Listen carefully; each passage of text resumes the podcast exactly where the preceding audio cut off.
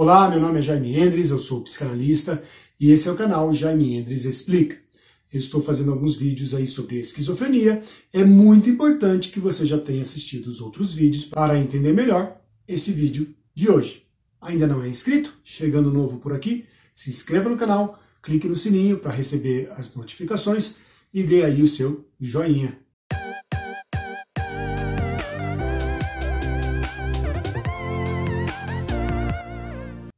Hoje iremos tratar de dois outros transtornos que têm situações aí parecidas com a doença da esquizofrenia, porém não é propriamente a doença, são alguns transtornos. É importante salientar que doença sempre tem uma causa específica em um órgão específico.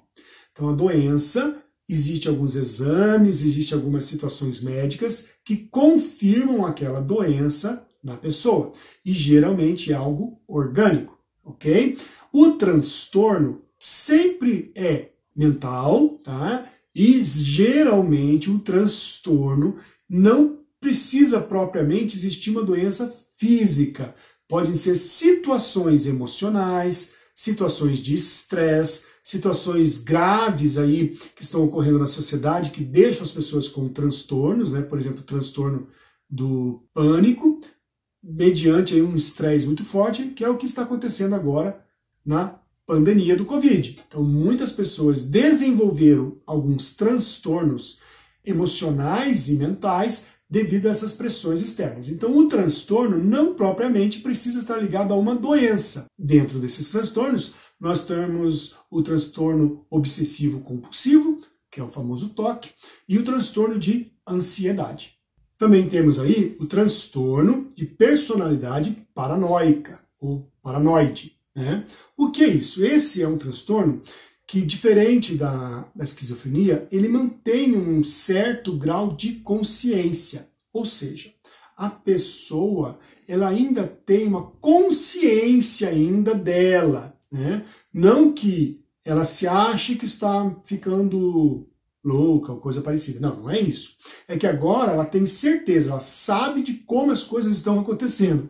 Então essa consciência do transtorno paranoide é que agora sim eu estou entendendo. Agora sim eu sei o que está acontecendo comigo. Não que eu sei que estou sendo afetado aí por algum transtorno, tá? Mas eu sei o que realmente está acontecendo comigo, que sempre é culpa dos outros. Bom, por falar em outro, no transtorno paranoide, existe sim um outro, um outro que está fora daquela pessoa, fora daquele sujeito, só que esse outro, ele é muito próximo. Então é um outro que fica o tempo todo presente, muito perto aqui. E vamos falar a verdade, você já teve alguém que chegou perto de você demais? Você não se afasta? Você não fica achando estranho? Então vamos fazer uma brincadeira aqui, né? Pegue a sua mão e coloque perto assim, ó, e fique meio que passando assim. É estranho, é incômodo. O transtorno paranoide é como se tivesse alguém assim, ó, olhando e observando ele o tempo todo. Isso é muito incômodo, é muito ruim. Na esquizofrenia, esse outro, ou seja, essa outra situação, vamos dizer assim, está interna, não é externa como na paranoide. Então, o paranoide é uma situação, um outro externo. Na esquizofrenia, eu já explico melhor sobre isso, o outro é perdido, é desfragmentado. Então, por esse motivo, é, existe ainda uma preservação do ego da pessoa no transtorno paranoide. Ele ainda não perdeu totalmente o seu ego. Ele ainda existe o seu ego e ainda existe o outro. Porém, esse outro é alguém muito próximo, muito grudado, alguém presente aqui o tempo todo. Então, Jacques Lacan, que é um grande psicanalista, ele comenta o seguinte, que é, na paranoide é a vocalização da presença desse outro o tempo todo. Ou seja, é, a paranoide é uma voz que sonoriza um olhar. Jacques Lacan. Então, diferente do esquizofrênico, que ele ouve vozes, ele ouve, e as vozes do esquizofrênico é um pouco diferente, porque são outras vozes de familiares ou de outras pessoas, mas são vozes estranhas, não é, é alguém que está aqui. Né? O paranoide, ele já é, é a voz desse outro que está aqui, esse outro que está muito próximo. Ele sabe que é um outro, mas é um outro que está aqui. Então, somente para salientar e para ficar muito bem explicado isso, na paranoide, esse grande outro é externo, esse grande outro é mais perceptório, é um grande outro que está por aqui, muito próximo, está bem ao lado, né? Eu imagino que deve ser terrível. E já na esquizofrenia, é algo que toca as vísceras, é algo interno. Então, o sentimento é como se o esquizofrênico tivesse um outro dentro dele. Sabe por que eu estou falando tudo isso? Para que vocês comecem a desenvolver também uma dose aí de compaixão pelas pessoas que são acometidas, tanto pelo transtorno de paranoide quanto pela doença esquizofrenia. Por quê? Porque se você entender o grau de sofrimento que essa pessoa passa, você não vai mais julgar essa pessoa não vai mais julgar essa pessoa como uma louca, né? Porque na realidade ela tem um sofrimento, ela tem um sofrimento psíquico muito forte. Eu, eu acho legal dar exemplo porque vocês fixam bem, né? Então vamos lá, vamos dar um exemplo então dessa questão do, do paranoide, que tem um outro, mas é um outro aqui por fora, e do esquizofrênico, que tem um outro tudo misturado, né? O esquizofrênico ele não tem a preservação da consciência. Lembra que eu falei a preservação da consciência ou a preservação do ego? Como o próprio nome diz, esquizofrenia, mente dividida. O esquizofrênico ele é desfragmentado, ele é, é diluído. É como se pegasse um vaso de barro e na hora de modelar aquele vaso de barro, fosse adicionando muita água para modelar e aquele barro fosse se desmanchando, fosse se desfragmentando. Então esse é o esquizofrênico, desfragmentado. Já o paranoide, ele é bem ele entende onde termina ele e onde começa o outro. Então vamos lá. Paranoide é como se fosse uma piscina. Tá? Pensa na piscina. Tá bom? Vamos usar esse exemplo aí. Então a piscina, aquela quadrada, aquela piscina padrão, as bordas da piscina impedem que a água transborde, que a água vá embora. Porém, existe uma piscina que a gente chama de borda infinita. Não sei se todos já viram, mas a tal da piscina de borda infinita é onde a água vem e a água cai. E dá uma impressão que a, que a, a, piscina não acaba, entendeu? Porque visto assim de longe, parece que a piscina não acaba, a piscina continua infinitamente. Então é, é bonito. Inclusive, quando coloca perto de um mar, alguma coisa assim, você realmente tem uma impressão de que a piscina continua com o mar, ou seja, ela se mistura com o mar. É isso que é o esquizofrênico. O esquizofrênico não consegue entender aonde termina ele e começa o outro. Ele não tem essa percepção de limites ele é desfragmentado. Gente, deve ser terrível, deve ser horrível o tempo todo ter essa sensação de desfragmentação do seu ser. Inclusive, tem alguns esquizofrênicos relatados que eles até percebem ou eles acham que estão perdendo membros. Então, nas alucinações é, táteis, né, ou nas, nas crises de delírio, eles creem que estão perdendo alguns dos seus membros. Um outro ponto bem importante de separação entre um transtorno de paranoide e uma esquizofrenia doença é a duração dos surtos. Tá? O surto na paranoide ele é mais curto, ele é de breve duração. Já o surto na esquizofrenia tende a ter uma duração mais prolongada. É, aqui vale um ponto, hein? É, os esquizofrênicos eles não são o tempo todo com alucinações e com delírios, eles têm surtos.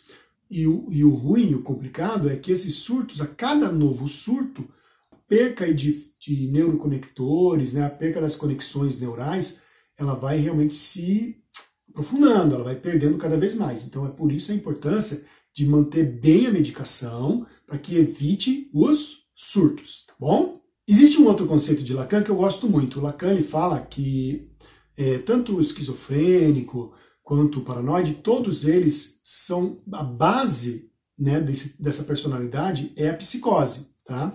Se você não sabe o que é psicose, procura aí no meu canal, vou deixar aqui em cima o vídeo de diferença das estruturas psicanalíticas, tá bom?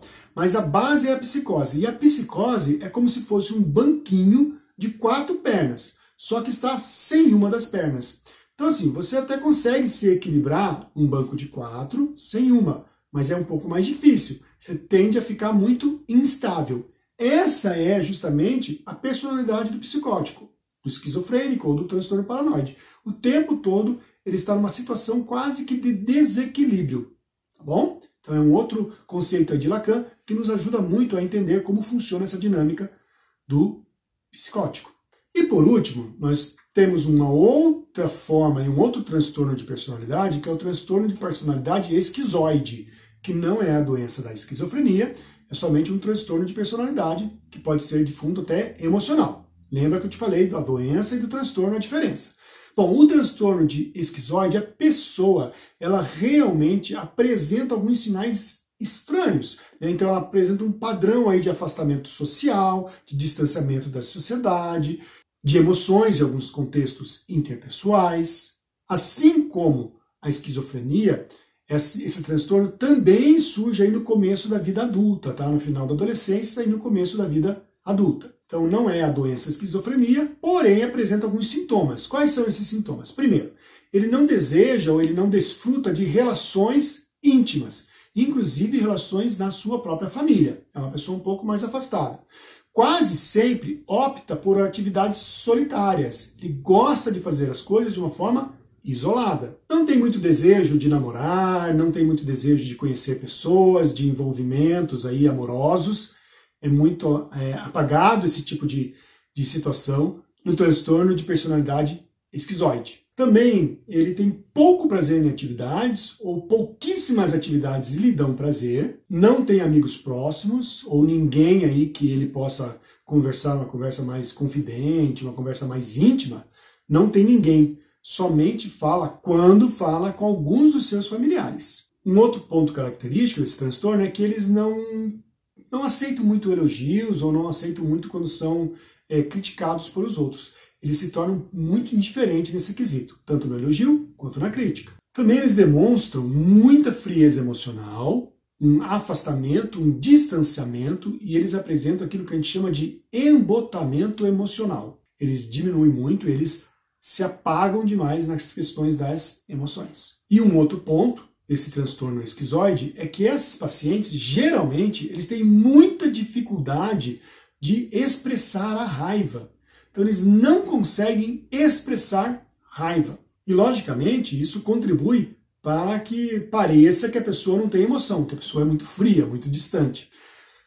Ó, quem ainda não assistiu o vídeo da raiva, é bom assistir um vídeo que eu tenho sobre raiva, porque a raiva é uma das emoções básicas do ser humano e ela tem uma serventia muito especial. Então, se você ainda não assistiu, assista, que vale a pena. Bom, então só para resumir, né, o transtorno esquizoide é uma pessoa que não tem amigos, raramente tem contatos sociais, muitas vezes não se casa, muitas vezes tem problemas grandes no trabalho, então ele troca de emprego muito, ele troca muito de emprego porque ele não consegue criar vínculos. Porém, quando eles acham algum emprego com distanciamento total aí, que não há necessidade de interrelação pessoal, eles se dão muito bem. Então, quando eles acham algum, algum cargo, alguma função que eles fiquem isolados num canto trabalhando, eles se dão super bem. E um outro ponto importante é que esses indivíduos também podem ter alguns episódios meio raros, mas pode acontecer, de delírios. Porém, são muito breves, duram apenas algumas horas.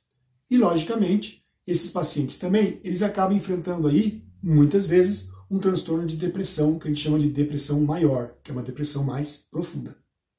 Bom, no vídeo de hoje, eu comentei então a questão do transtorno paranoide e comentei também a diferença entre a paranoide e a esquizofrenia, e comentei também essa questão do transtorno esquizoide. Gente, é muito importante vocês saberem que é muito difícil fechar diagnósticos nas doenças mentais. Esses vídeos, eles têm a intenção de ajudá-los a perceber algumas coisas para o encaminhamento correto para um médico psiquiatra e também para a terapia, ok? Por quê? Porque a terapia, conjunto com os medicamentos, são importantíssimos nesses tratamentos desses transtornos. Então era isso. Espero que vocês tenham gostado desses três vídeos sobre esquizofrenia. Se você perdeu algum dos vídeos, volte e assista. E qualquer dúvida, pode deixar aí nos comentários, que assim que possível eu irei responder. Gostou? Dê o seu joinha e compartilhe esse vídeo com aquelas pessoas que você sabe que vão ser beneficiadas. Um grande abraço.